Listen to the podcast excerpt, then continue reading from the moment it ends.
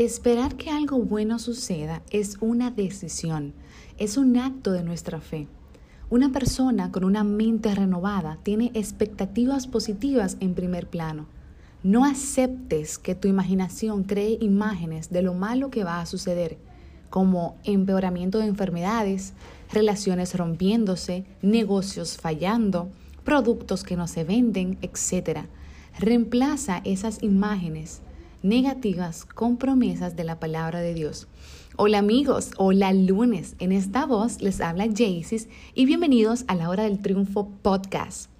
Hay una historia chistosa de una pareja joven casada donde la esposa seguía teniendo el sentimiento de que había alguien en la casa intentando robarles.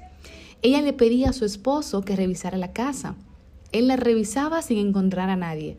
Esto continuó semana tras semana por mucho tiempo, hasta que se cansó de levantarse a chequear la casa para encontrar que todo estaba bien y seguro.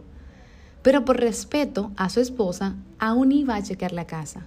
Una vez, durante su rutina nocturna de revisar la casa por solicitud de su esposa, se sorprendió al ver un ladrón en su casa. El ladrón le dijo que no hiciera ruido y que le diera todas las cosas de valor.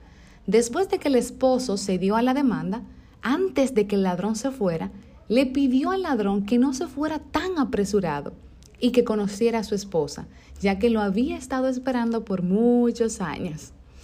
Mira, la expectativa es un lugar de cría para los milagros. Muchos despiertan con el sentimiento de que algo malo va a sucederles ese día. Si esto te sucede es porque tu comunicación con la fuente, la energía, Dios, está muy débil. Duérmete de nuevo, medita y vuelve a despertar hasta que tengas el sentimiento positivo de que Dios es bueno y que Él planea cosas buenas para ti. Si sigues teniendo pensamientos malos de que algo va a suceder y te suceden, estás lanzando tu fe para tu propio problema.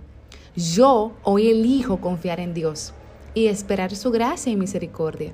No accidentes, no multas, no engaños de pareja, no celos, no falta de amor y así muchísimas otras cosas. ¿Esto quiere decir que nunca tendré días malos? No, pero no voy a vivir esperándolos.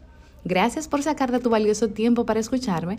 Te inspiro a través de mi historia. Feliz semana y nos escuchamos el otro lunes. Chao, chao.